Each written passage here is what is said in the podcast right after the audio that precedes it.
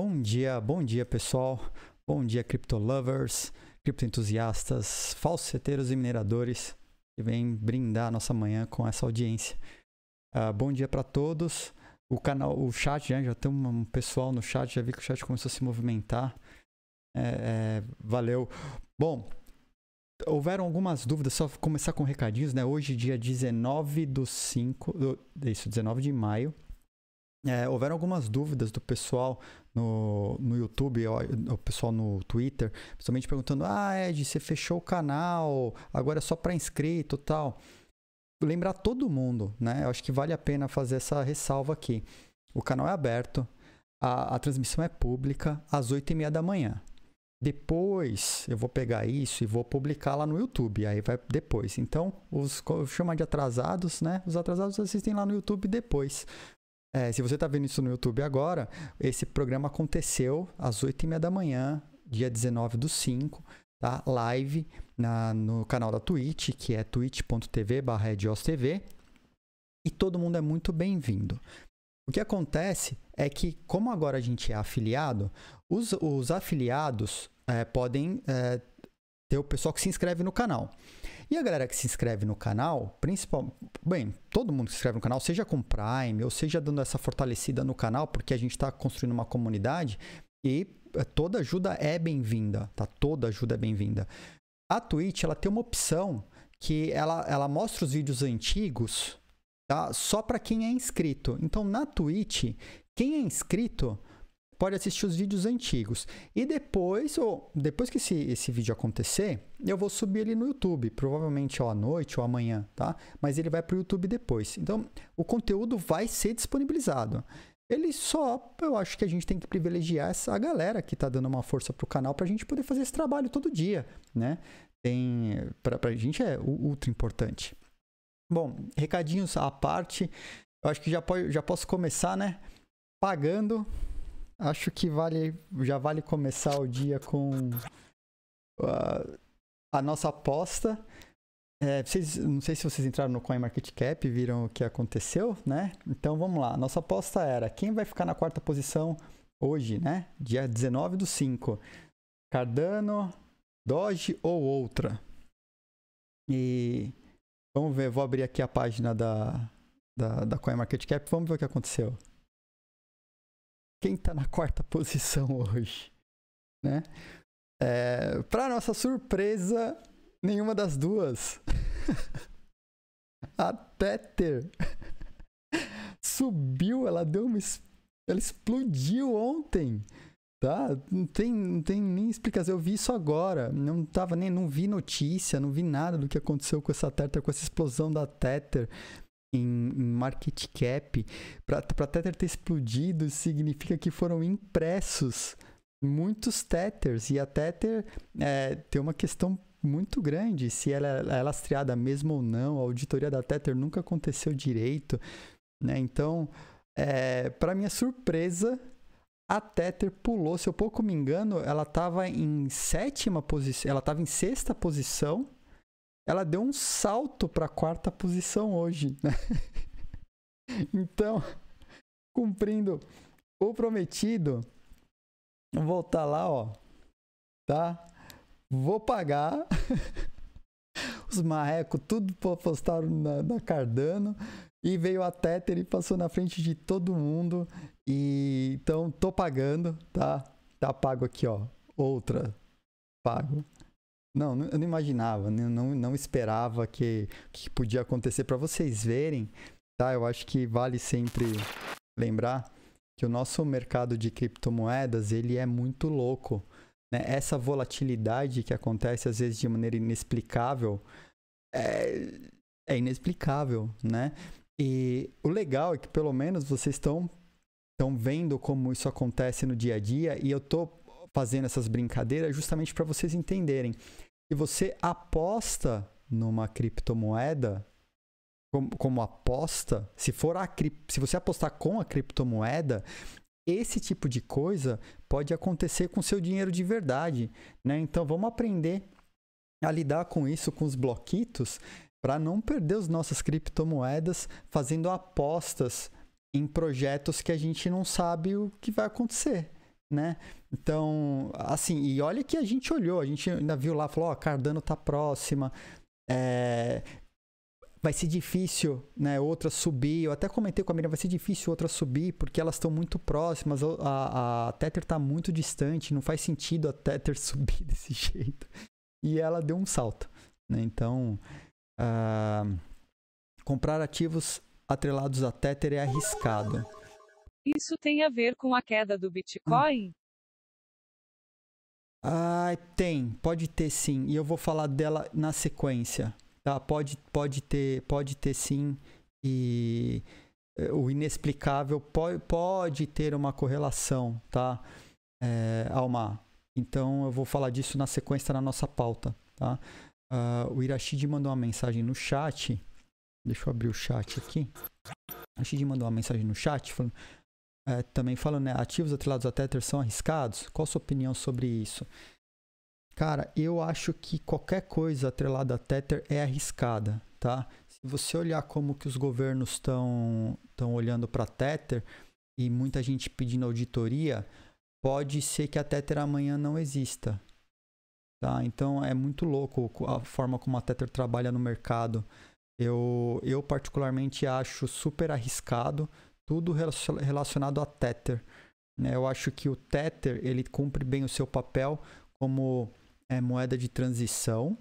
É uma, ah, preciso levar fundos de uma wallet para outra. Então, é, usar o Tether como trilho pode fazer muito sentido. Eu gosto dela nesse sentido. Agora, você precisa fazer um hedge, né? Você precisa se, uh, você quer temporariamente se proteger de uma variação.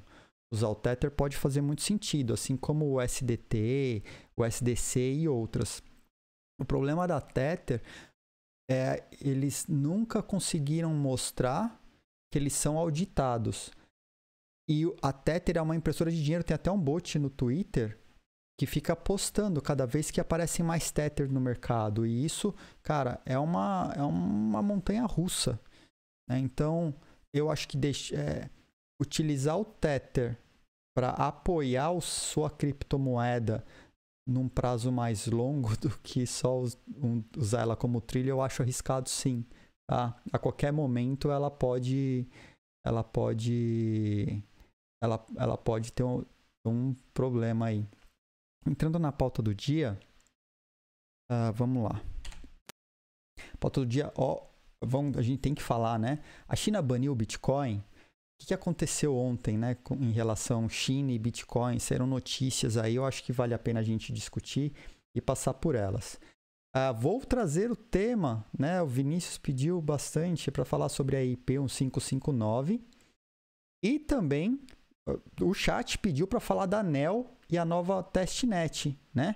Então eu trouxe essas duas informações para hoje, só que da NEL eu vou falar se der tempo. Eu vou tentar cumprir o horário hoje, vou tentar, vou falar se der tempo. Então vou passar rapidinho aqui. Vamos lá para nossa pauta principal.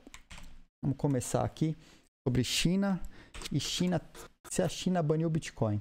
Estou testando um sistema novo aqui hoje para poder fazer essas transições de telas, porque ontem vocês viram que a coisa estava lenta, né? Tava, tava difícil. É, para mim é que é muito ruim administrar tudo e trocar janelas e telas e a coisa lenta. Então eu fiz uma mudança no sistema e estou colocando as telas num outro computador, exportando a tela para o computador da live. E então eu vou manipular um outro computador agora. Minha, minha, depois eu vou mandar uma foto aqui da nave, pra vocês verem o caos que é administrar esse negócio agora, né? Mas vamos lá, eu acho que vai dar tudo certo, tá? Vamos... Então tô aqui com a, com a tela falando, né? O que, que acontece com esse essa essa encrenca da China, né? Saiu na Reuters, inclusive, falando sobre a China, banir é, instituições financeiras e empresas de pagamento. Em 2000, só para deixar claro, em 2017 veio a, a primeira briga. Em, na verdade, 2013 a 2015, a empresa já não podia aceitar Bitcoin. 2017 veio uma coisa grande que foi um banimento de, de é, exchanges, né? E agora eles estão, na verdade, não é que tem um banimento, banimento, mas eles estão reforçando aquilo que eles já tinham instituído em 2017, né? Dizendo que é, eles não querem facilitar para as criptomoedas. Isso é um, é um fato, né?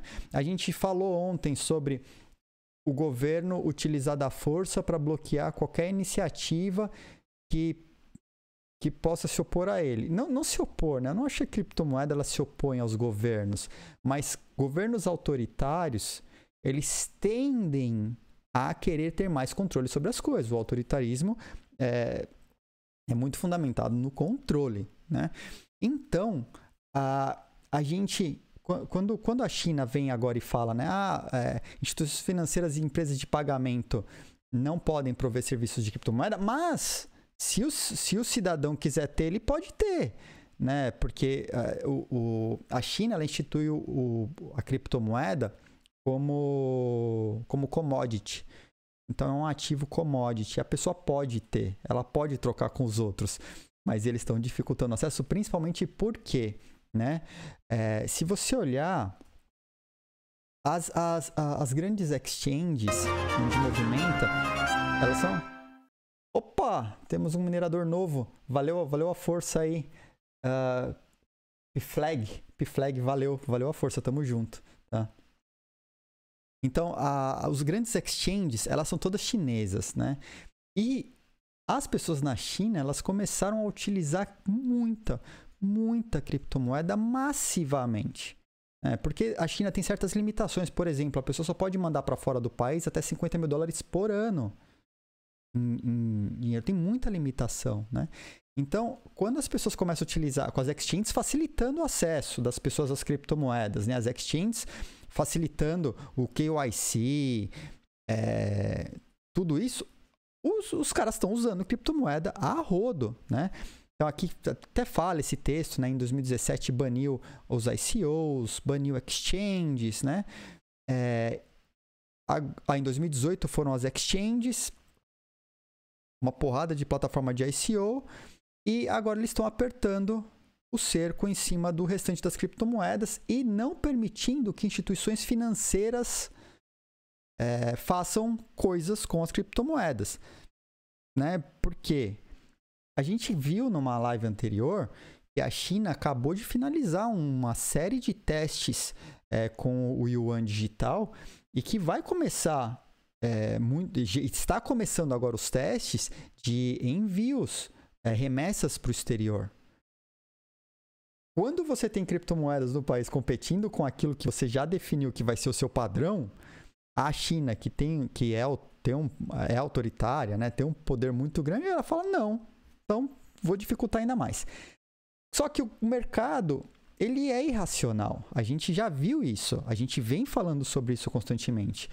Né? E o efeito manada é um absurdo. Então, quando, né, resgatando o chat agora, né, o chat trouxe informação, um grande volume de Tether entrando na Binance, o que, que simplesmente acontece?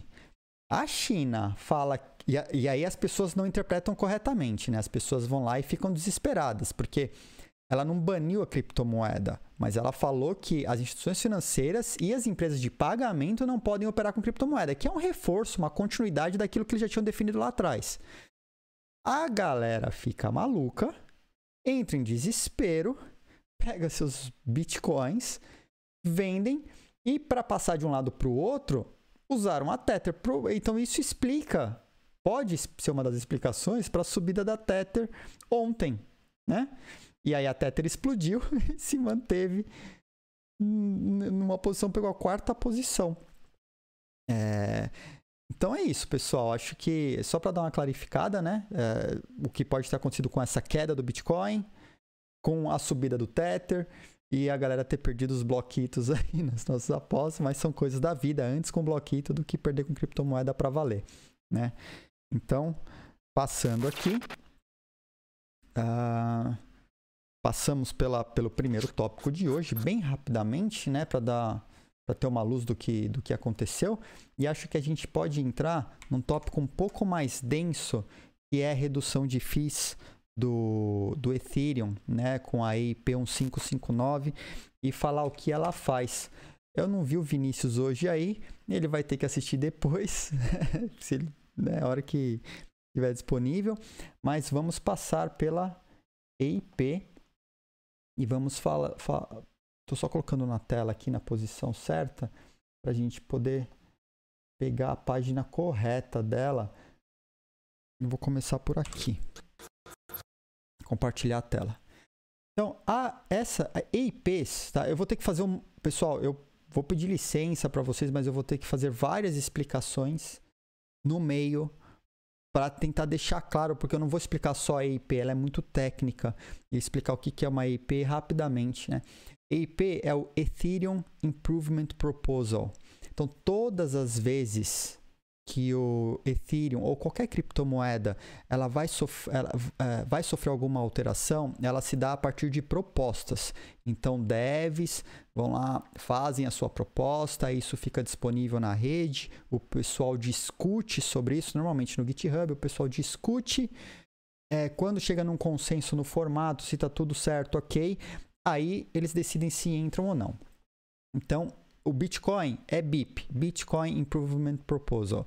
No Ethereum é EIP, né? No Ethereum Classic é ECIP. Então eles usam mesmo esse meio que esse padrãozinho e uh, as coisas são meio que discutidas, tá? Então EIP é isso. Uh, o que vai acontecer? Por que, que a, a IP 1559 é importante? Porque ela é parte de um, de um upgrade que vai acontecer no Ethereum programado para julho né? E esse dentro dessa alteração, desse upgrade que vai acontecer no Ethereum em julho, tem algumas coisas, né?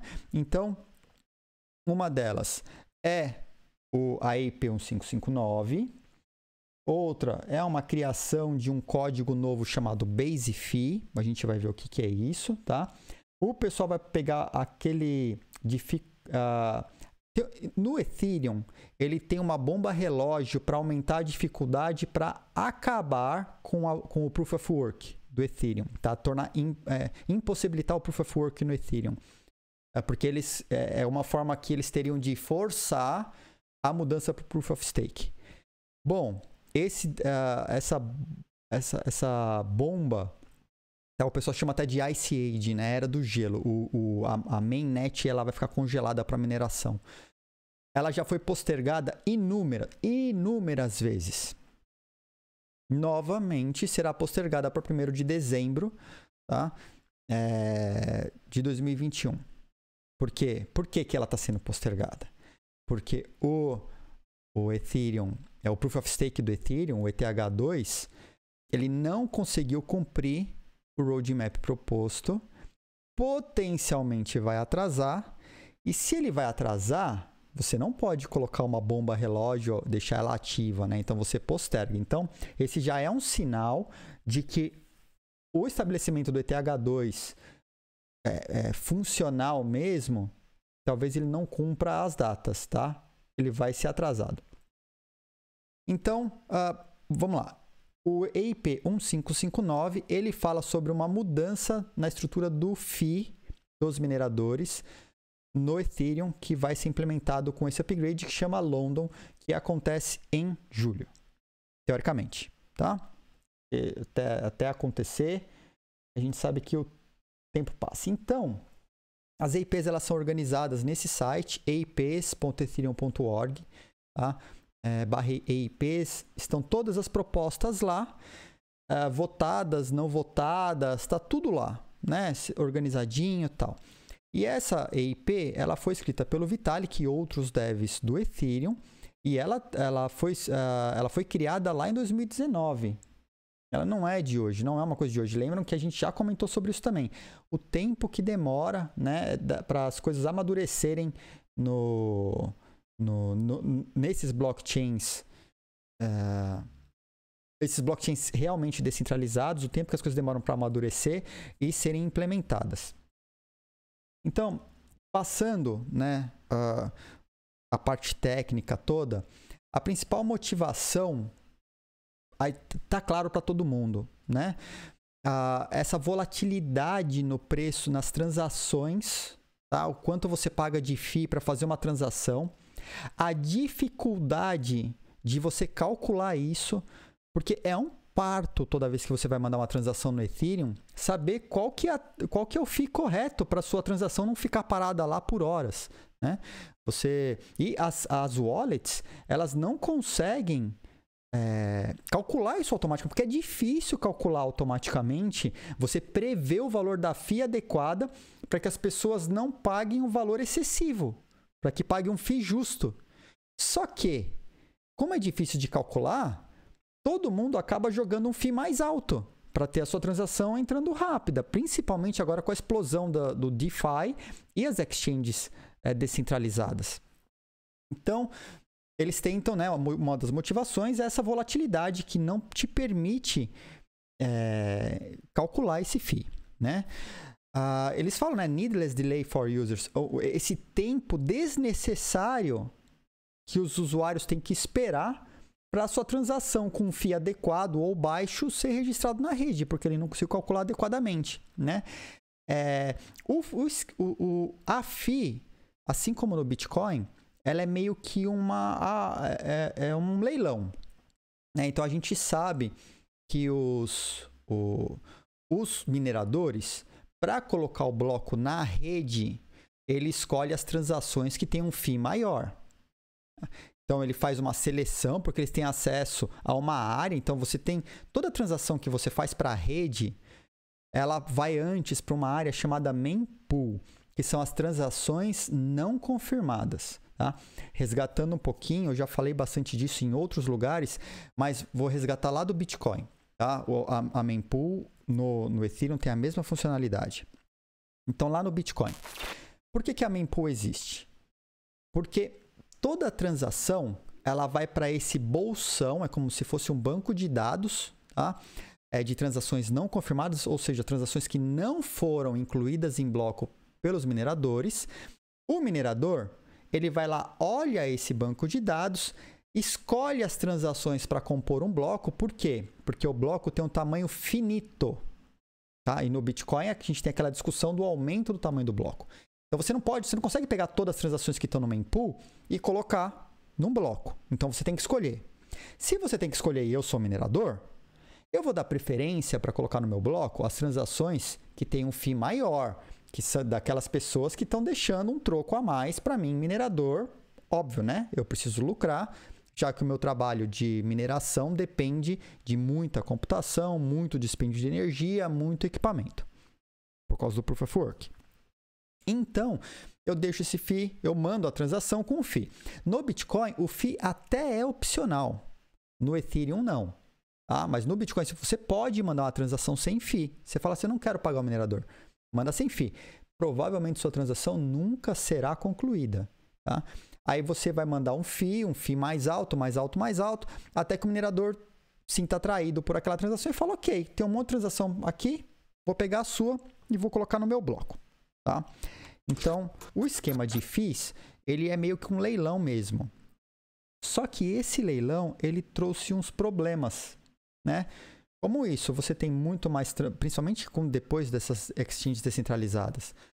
O DeFi, ele, ele permite que você é, faça, não precise de uma exchange para fazer a, a, o seu trade. Perfeito, acho que para isso está claro para todo mundo, né? A gente tem a dificuldade de calcular o FII. Beleza, tá claro para todo mundo, porque quem já fez uma transação no Ethereum sabe o caos que é.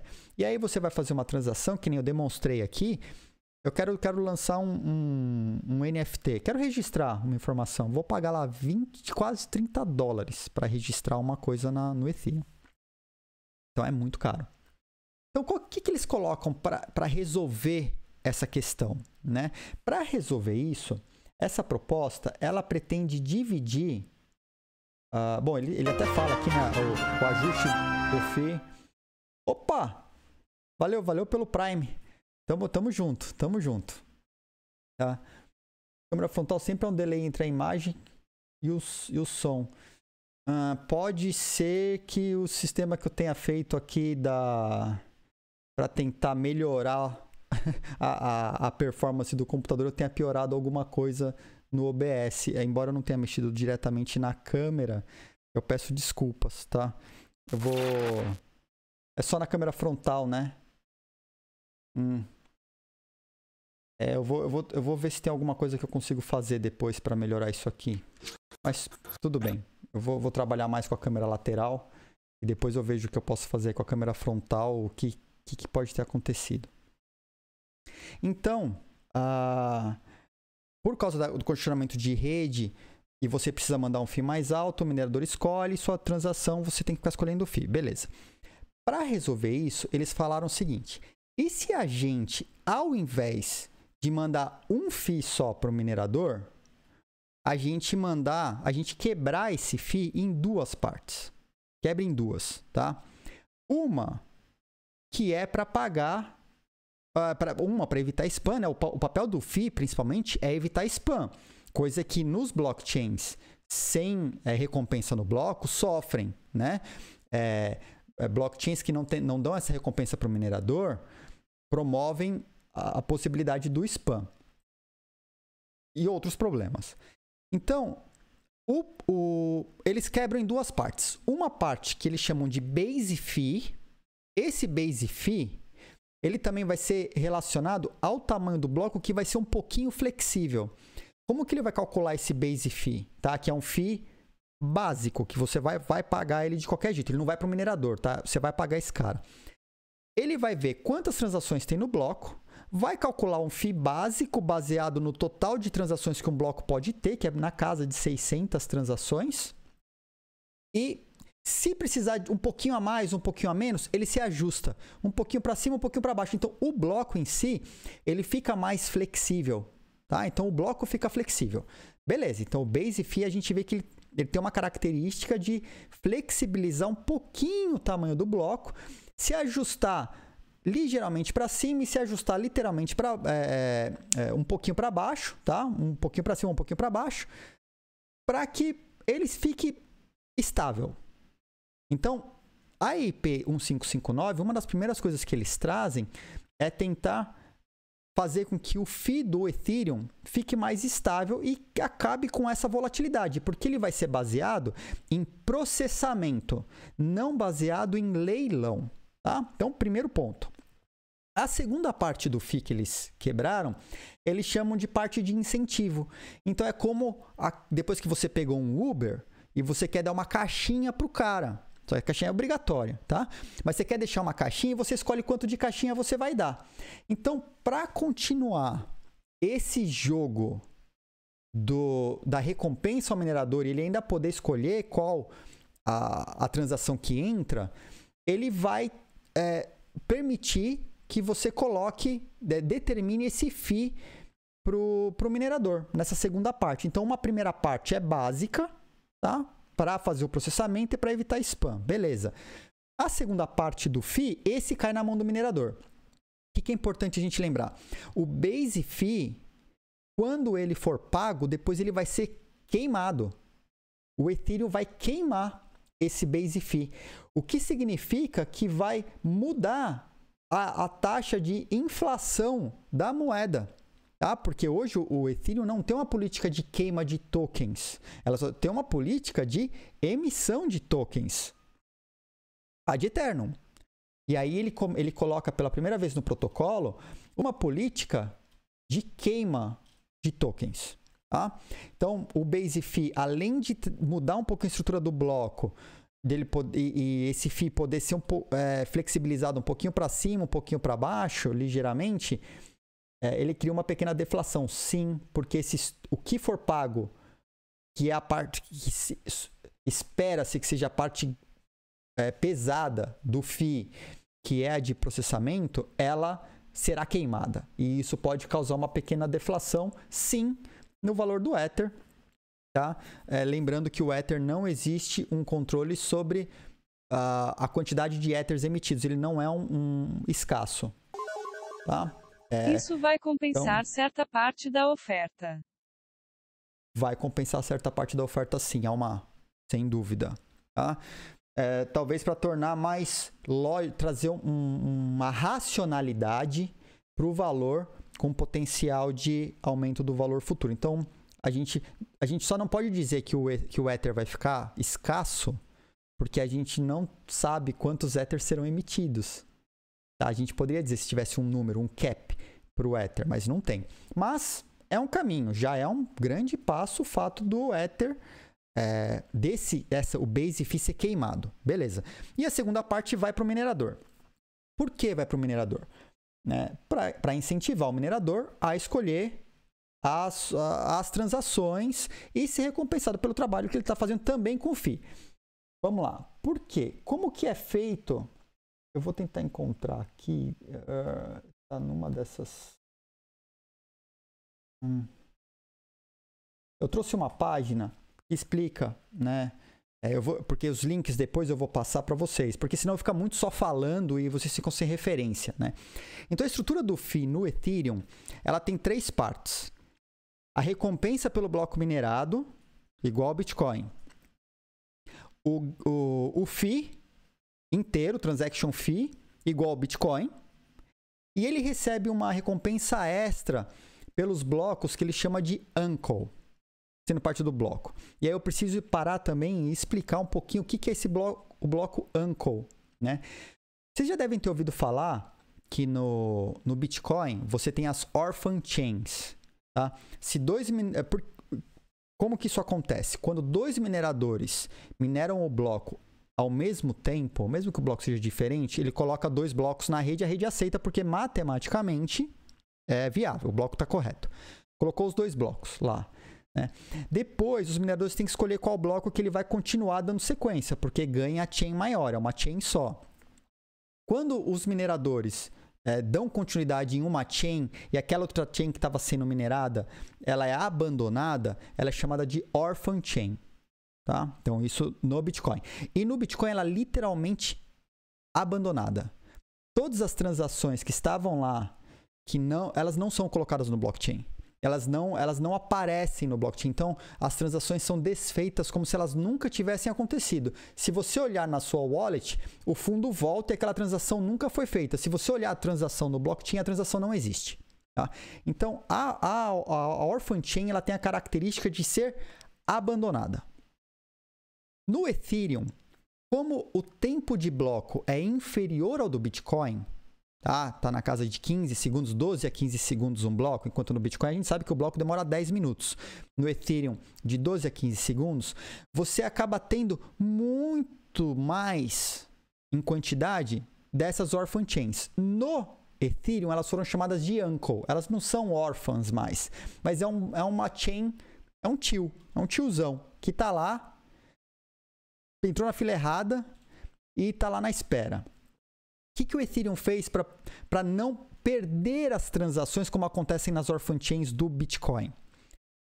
Essa Uncle Chain ela pode ser pega e minerada novamente, tá? Então, o minerador que utiliza dos seus recursos para pegar essa chain que ficou solta porque ela não entrou no bloco, ele pode pegar aquilo lá e reminerar.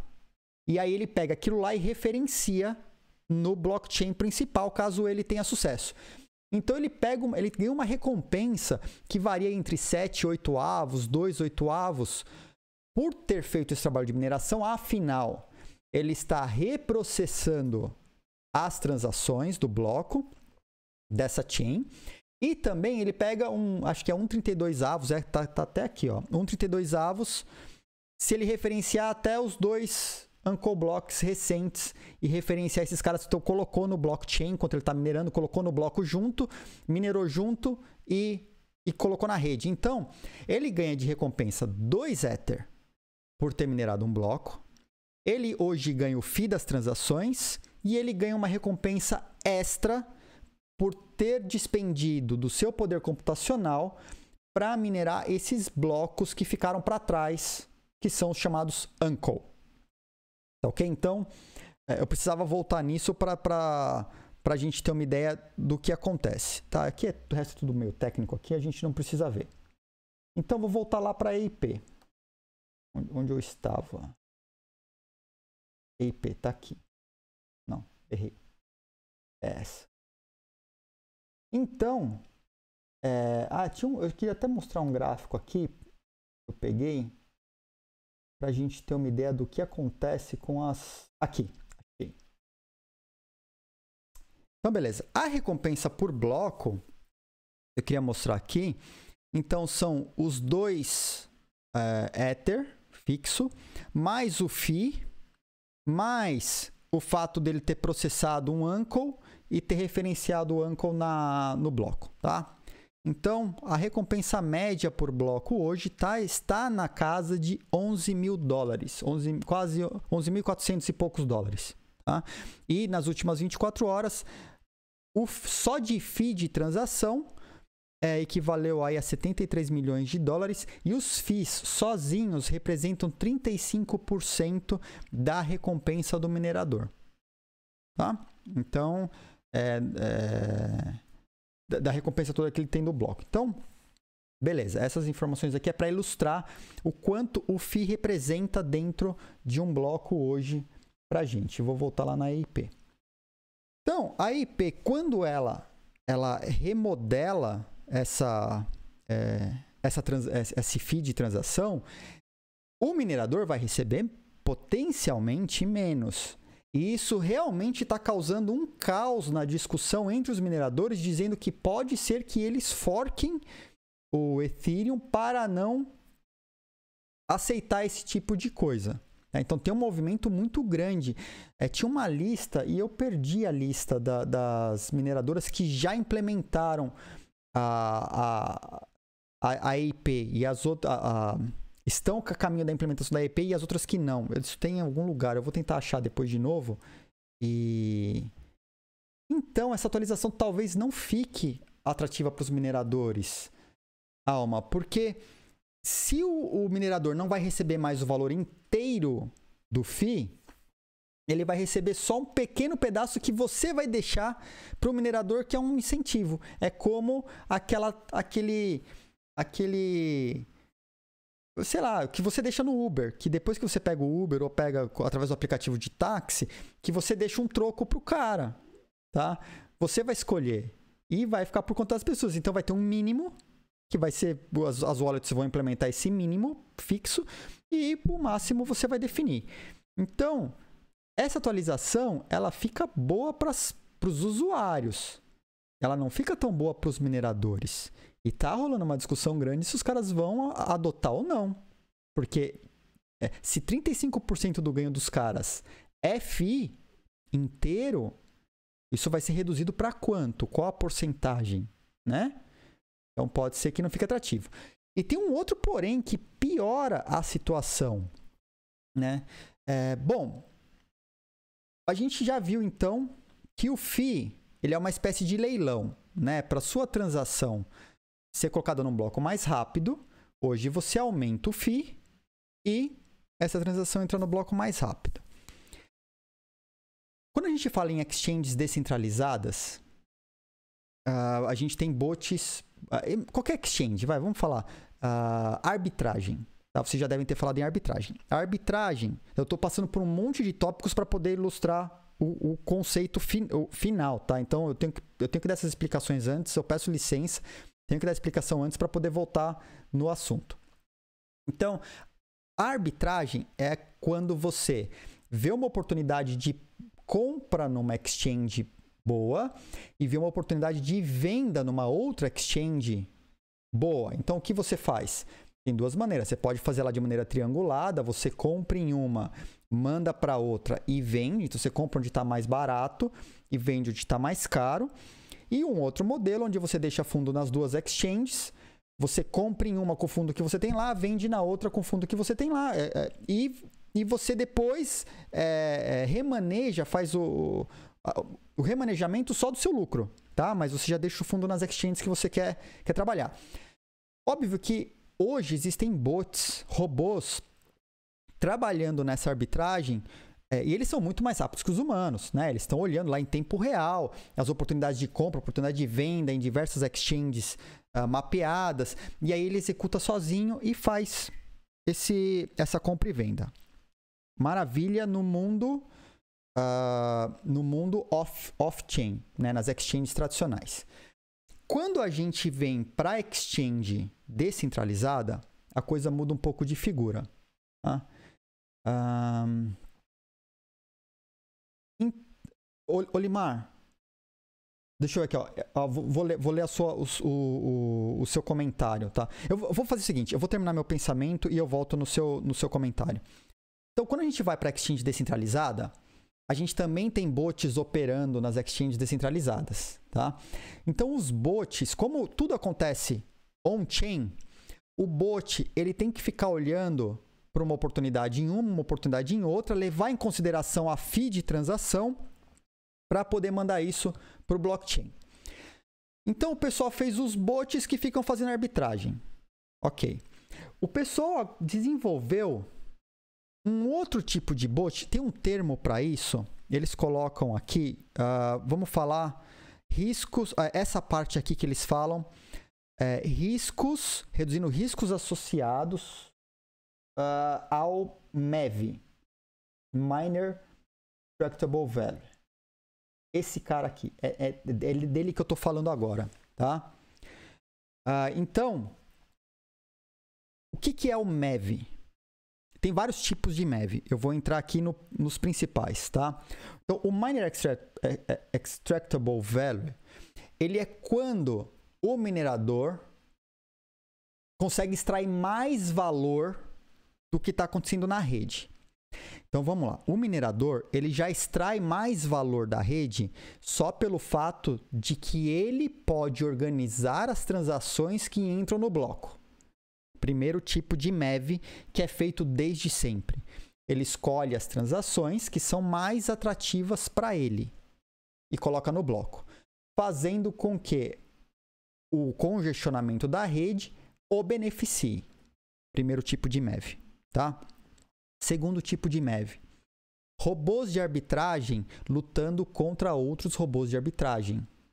Então o robô, ele fica olhando não a oportunidade, mas quando um outro robô colocou a, a posição no blockchain para poder executar a outra ponta. Então, ao invés de olhar as oportunidades de arbitragem em diferentes redes, ele monitora as transações. E quando a transação. A, a, ele, controla, ele monitora as transações e as oportunidades. Então, quando a transação é colocada na rede, ele coloca uma outra transação com um FII maior. O minerador vai se sentir atraído pela transação de FII maior. E outro bot vai colocar uma com FII maior ainda. Então, isso faz com que, para o minerador, a, as transações vão ficando mais caras porque no ambiente é, online, no, no ambiente on-chain, nas exchanges descentralizadas, o que você vai receber no final, assim que você viu a oportunidade, você desconta o FII aplicado. Então eu tenho uma oportunidade de venda, é, compra por 3 em uma, venda por 5 em outra, né? Ele vai, o, o valor final que eu vou receber vai ser descontado a taxa, tá? Então esse 5 pode virar 2, esse Pode ser que os 5 vire 2 ou vire 3, né? No final da oportunidade. Então, os robôs, eles ficam olhando para as transações. E quando tem uma transação grande sendo colocada por robôs ou por pessoas, ele coloca uma transação em cima. Isso faz com que o FII aumente e esse jogo de FIIs acaba ficando cada vez maior. Então, o o usuário final na exchange descentralizada, ele acaba ganhando muito pouco, né? Porque a, teve a briga você vai descontar o fio que ele vai tirar daquela posição que ele que estava em aberto, ele vai tirar menos, né? Então, isso acontece de robôs lutando contra robôs. E isso com certeza inunda a rede de transações, deixa a rede mais lenta, aumenta o trabalho dos mineradores de ter que selecionar as transações, mas é um trabalho bom para eles porque cada vez FII maior e ele se beneficia, tá? Segundo tipo de MEV. É, ru, é péssimo para o usuário. É péssimo, só beneficia o minerador. Aí eu vou falar de mais um que aí começou a acontecer pelos mineradores. Vocês se lembram que, os, como a gente falou, os mineradores, eles são os, o, a porta final, são eles que definem a sequência e quais transações entram no bloco, baseado nos FIIs que estão lá na transação. Tá? Então vamos supor que uma transação, um bloco, uma transação, é, vai gerar um FII, uma oportunidade de 10 mil dólares. Vamos chamar de oportunidade. Lembra que o minerador ele também tem acesso àquela área onde as transações são armazenadas antes de serem colocadas no bloco. Então, o robô do trade que está lutando contra o outro robô, ele está olhando lá esse lugar para olhar a transação, não só a oportunidade na exchange, né? Ele olha lá para a transação. O minerador também tem acesso a esse lugar. E lembra que é ele que define qual transação que entra na rede. Então, o que começou a acontecer foi que mineradores, ao verem que a oportunidade é muito boa, ele mesmo coloca uma transação dele lá.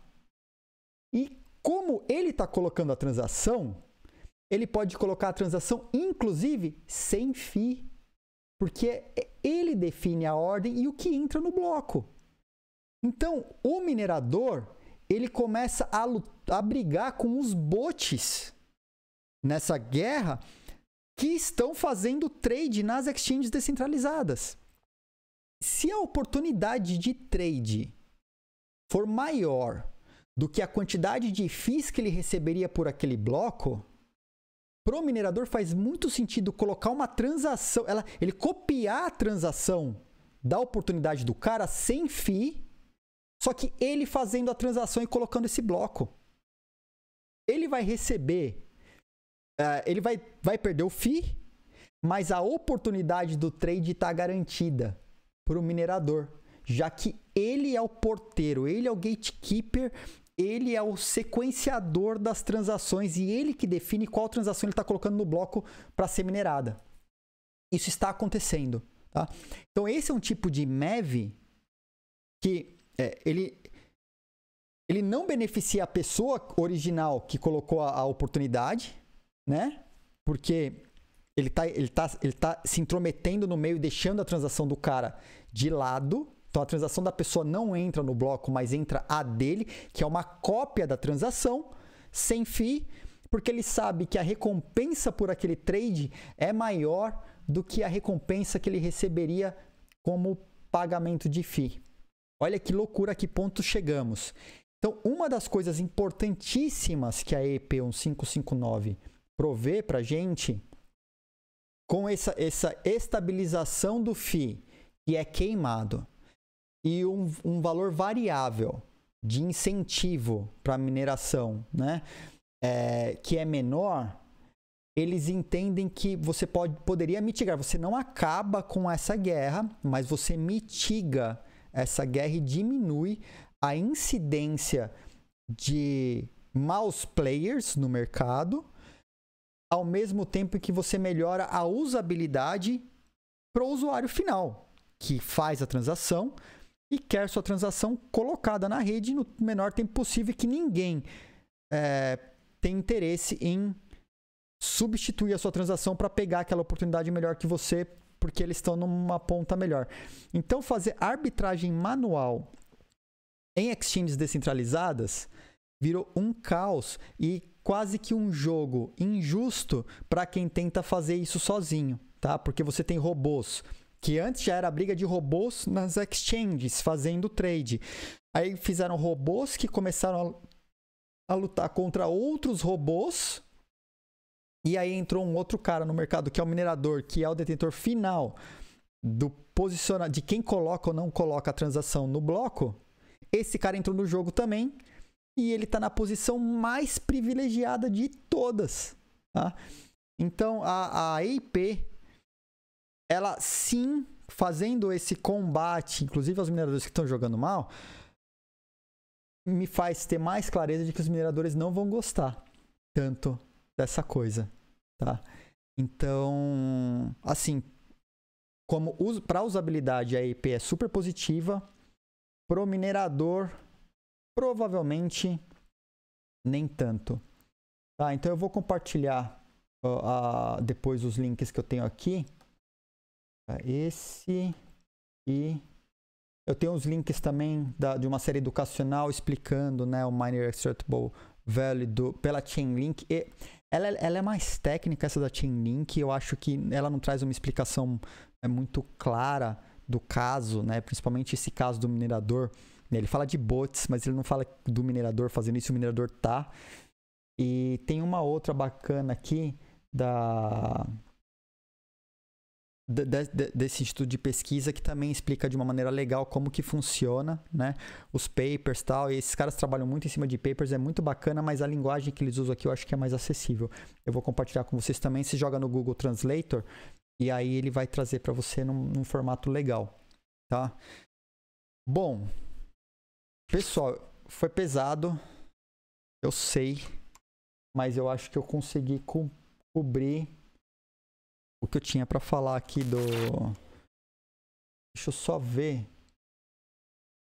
E eu tem mais alguma coisa que eu gostaria de trazer em relação aos FIIs. Não, é basicamente isso só, tá? Eu tô olhando. É... Agora eu acho que o delay tá, tá, tá menor. Deve ter sido alguma instabilidade da minha máquina. Da voz aqui, aparente, aparentemente, não sei. Vamos ver. Então. Uh... Ah, na, na própria página, a Miriam está mostrando aqui, na própria página da EIP, tem uma página é, no YouTube, tá falando quem já está dando suporte quem não dá. Eu vou pegar esse link e vou mandar junto na descrição, tá? Passa para passa pra gente, qualquer coisa cola no, no chat e eu, eu pego de lá o link, pessoal. Certo, pessoal? Então, é, sobre a IP, eu queria falar isso. Eu tenho 10. Uh, é, bom, já estourei o tempo. Em 20 minutos. Eu, eu vou deixar para falar da NEL, então, num outro momento. Só lembrando que a NEL ontem lançou a testnet nova deles. A, a RC2, né? A N3. E, uh, bom, até para brincar, para a gente, para até trazer a NEL amanhã, eu vou fazer o seguinte. Eu vou abrir aqui uma pool falando se o preço da anel vai estar positivo ou negativo amanhã. Tá, vamos ver. Eu não vou nem nem mostrar como que ela tá. Eu, eu quero que vocês façam a lição de casa aí. Tá, deixa eu só abrir as minhas pools aqui. Eu tô, tô aqui na página dos contests. Beleza. Uh, a variação vai ser essa, variação da anel. Até para a gente trazer ela amanhã. Então, eu vou pôr aqui a variação da NEL. Será positiva ou negativa amanhã. Aí eu trago a NEL com mais, com mais calma, porque a, análise que eu fiz da NEL, ela também. É um, é, eu não vou conseguir falar dela em oito minutos. Eu prefiro ir para os finalmente aqui é dia 20 amanhã, né? Dia 20. Positivo ou negativo, vou deixar aberto aqui por 600 minutos, que nem as outras. Iniciada, aberta a pool. Está aberta aí para vocês fazerem suas apostas sobre o valor da, da ANEL. Então, lembrando, a ANEL ontem lançou a sua testnet nova. Eu levantei um, monte de informações aqui da ANEL para embasar a opinião sobre o que eu, que eu falaria sobre ela, né? E como eu faço sempre, né? Eu sempre procuro trazer links para ilustrar tal. Mas eu vou fazer isso amanhã porque o nosso tempo tá, tá apertado. Aqui tem mais sete minutos. Eu prefiro ir pro chat. Ah, tô vendo que a galera aí já começou a farra aí, né? Então, a, a pool tá aberta. Eu posso até colocar ela na tela aqui um pouquinho, só para quem não sabe do que se trata. Eu esqueci, né? Tem gente nova. Temos a, a pool é o seguinte, pessoal é um. Errei a página, né? Aqui. Então ele vai carregar a pool aí. É o seguinte, a pool é uma aposta que o pessoal pode fazer no valor da, da moeda. Você vai poder apostar pela home. Se, se você entrar no, no, na Twitch, lá no botão sobre, vai ter uns painéis embaixo. Né? Nesses painéis, você pode tem lá o painel de aposta, tem a lojinha, você pode mandar mensagem por lá também, ou você pode fazer pelo chat. Né? Então você tem duas maneiras de, de interagir. Uma pelo chat, mandando uma mensagem pelo chat, que se você quiser participar do canal, você vai ter sua, sua mensagem é, lida online aqui. E você pode também participar das apostas, sorteios e outras coisas que a gente vai trazer.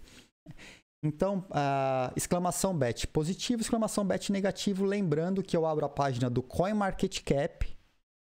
Vou pegar a variação da moeda. Tá? Esse é um trabalho que vocês vão fazer. E amanhã eu apresento e vejo, a gente vê como que isso vai estar. Tá.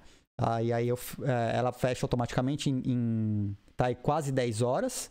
Tá? Então fica aberto. Se você está vendo esse vídeo depois, né, não às 8 da manhã, você está vendo esse vídeo. Opa! Excelente live, Edi. Parabéns pelo conteúdo. Obrigado, tamo junto. Recebemos uma doação. Obrigado, é, Flag. Vou chamar de Flag, tá? Obrigado. Fez uma doação aí. Obrigadão, obrigado por fortalecer o canal, essa comunidade que a gente está criando. Eu espero que o, esse conteúdo esteja, esteja contento, né? Espero que vocês gostem. Pretendo trazer muito mais aqui diariamente no nosso Quando é a live nosso com canal. Urit? Opa, uh, Monte, a, a, live com o Urich é amanhã, às 10h30 da manhã, num canal dele. Eu não sei qual canal ainda, tá? Eu sei que normalmente eles me mandam um link, eu entro no link e tô live. Mas eu posso perguntar qual canal e, e, e mando, mando no Twitter, né? O canal do onde vai ser a live com o Urich. Eu não tenho certeza se esse canal é daquele do programa que ele faz de alguma coisa aberta ou se ele faz só para os inscritos, assinantes, alguma coisa fechada. Não sei. Mas sei que é amanhã, 10 e meia da manhã, no canal do Urich essa, essa live. Tá? Então, uh, pessoal, ele não divulgou nada, então pode ser que seja privada. Eu não vi realmente se teve divulgação, ele não me mandou peça, não mandou nada. É que eu, eu não sei. eu realmente não sei. Rich me é, eu não sei nem do que a gente vai falar, tá? Ele me convidou para bater um papo no canal dele. Eu aceitei, óbvio, né? O Rich é um super amigo, brother, tá, tá nesse meio há bastante tempo e sim, o pessoal convida, eu tô junto, né? Se eu tiver tempo na agenda, a gente só alinha a agenda e vambora. Então, amanhã, eu sei que é 10 e meia da manhã. Vou fazer o que eu faço sempre. Vou, vou, vou fechar os links, vou pôr na descrição do vídeo na Twitch, tá? É, lembrando, você pode se inscrever no canal e quem é, vai se inscrever no canal vai poder ver uh, os vídeos anteriores. Uh, eu sei que a Twitch deixa por 14 dias os vídeos, né? Eu não sou parceiro ainda, eu pretendo que esse canal cresça mais para poder virar parceiro da Twitch. E aí ela fica, os, os vídeos ficam abertos por mais tempo, né? E aí amanhã, ou, ou hoje à noite ou amanhã, eu posto o vídeo. Hoje à noite é difícil, porque o horário do Brasil aqui na Estônia já são três e meia da tarde. Eu vou postar esse vídeo provavelmente amanhã cedo. Eu subo ele pro, pro YouTube cortadinho e tal. Pra galera que perdeu a live poder ver lá também, tá? Como eu disse, o conteúdo fica aberto. Só que eu acho que a gente tem sim que recompensar. A gente fala que é um bloco, tá? Tem a galera aí minerando o bloco, tá? A galera que minerou, tem uns bitcoinzinho aí do lado do nome, né? Vocês vão ver. É, então a galera tá minerando o bloco com a gente para poder trazer mais informação válida. Tá? Informação boa. Caramba, nossa, nossa, nossa, nossa, obrigado. Fortalece... Nossa, obrigado, valeu pela doação. Tamo junto. Tá? Lembrando que você pode se inscrever uh, pela Twitch e se você tem Amazon Prime, você não gasta nada, só usa o seu Prime aqui para se inscrever que você vai ter os mesmos benefícios da galera que está inscrita. Tá? É, pessoal, agradeço, agradeço as doações, agradeço todo mundo. Eu, Sect, valeu. Tá? É, tamo junto. Amanhã, nesse mesmo horário, 8 e meia da manhã, mais conteúdo, trazer as novidades. Pretendo falar da ANEL amanhã com mais detalhes e trazer as outras coisas que eu não deu para trazer porque o tempo ficou curto. Já vai bater uma hora. Estourei de novo com um só tema essa live. Eu conseguirei um dia fechar ela em 30 minutos. Pessoal, obrigado pela participação. Aqui tem pessoas Valeu, de outras chat. nacionalidades. Sou uma delas, hehe. Valeu pelo conteúdo. Valeu, Alma. Escreve aí no chat de onde você é. Agora eu tô curioso, tá? Obrigado a, todo mundo que está acompanhando o canal, seguidores, inscritos, tá? Crypto lovers, cripto entusiastas, falseteiros, mineradores. Amanhã nesse mesmo horário. Estamos numa pandemia. Se cuidem. Juízo com as suas aplicações investimentos. e apostas. A gente se fala amanhã. Até mais. Tchau.